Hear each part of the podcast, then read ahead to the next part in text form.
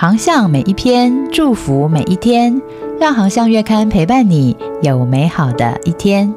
Hello，大家好，航向线上听，希望为你的教会和施工带来宽广的圣经观点。节目由中华基督教福音协进会制作，每周一上架当月精选。欢迎喜欢的朋友关注、分享或到官网阅读更多文章，也欢迎你的奉献支持哦。航向月刊五月号，老杨教练的教与练。今天要分享的文章是《教练的生命素养以终为始》，作者夏中间牧师。以终为始是企业界广泛应用的概念。最早提出这项概念的是史蒂芬·科维，他在《与成功有约：高效能人士的七个习惯》一书中所提出的第二项习惯，就是以终为始，厘清人生定位。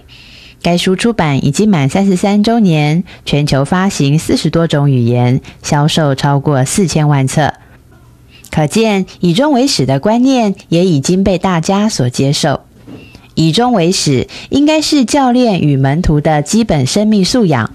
其实，圣经中不乏以终为始的教导与见证，甚至我们应该说，以终为始应该是每个基督徒的信仰与生活形态。只是，我们也不得不遗憾地说，现今的教会太忽略这方面的教导与强调。彼得是加利利海的老练渔夫，然而他却常常有整夜劳力没有打着什么的时候。那一天，彼得空网而回，耶稣却对他说：“把船开到水深之处，下网打鱼。”彼得依从主的话下网，没想到竟打上了满网的鱼，装满了两艘船。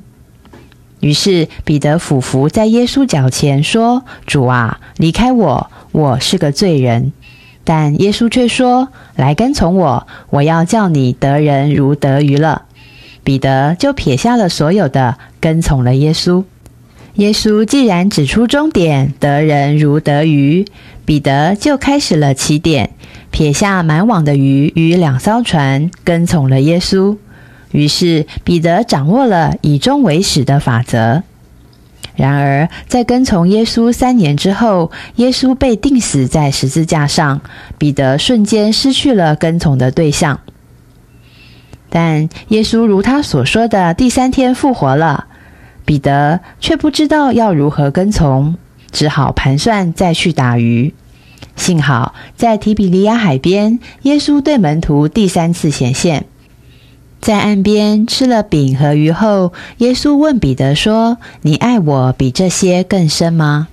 彼得说：“主啊，是的，你知道我爱你。”耶稣说：“你牧养我的羊。”耶稣如此问了三次，彼得也如此回答。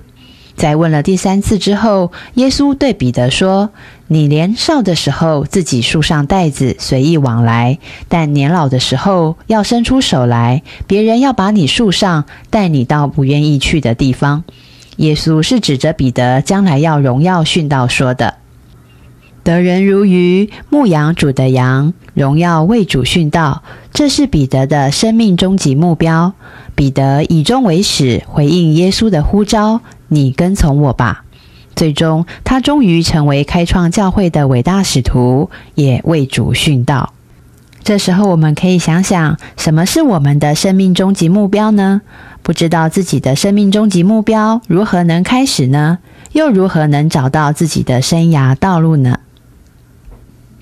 以终为始的根基，当然是要厘清人生定位。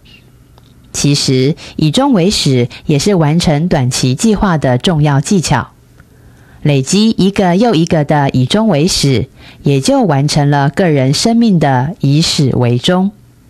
因此，正如开宗明义所说的，以终为始是教练与门徒的基本生命素养。我们需要寻找人生终极的以终为始，也要培养以终为始的良好习惯。还喜欢今天的航向文章分享吗？愿航向文章帮助你有美好的一天。我们下一篇见。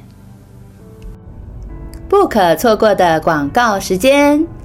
兰内托德，兰内吉豆，上帝正在台湾的每个角落行走，你呢？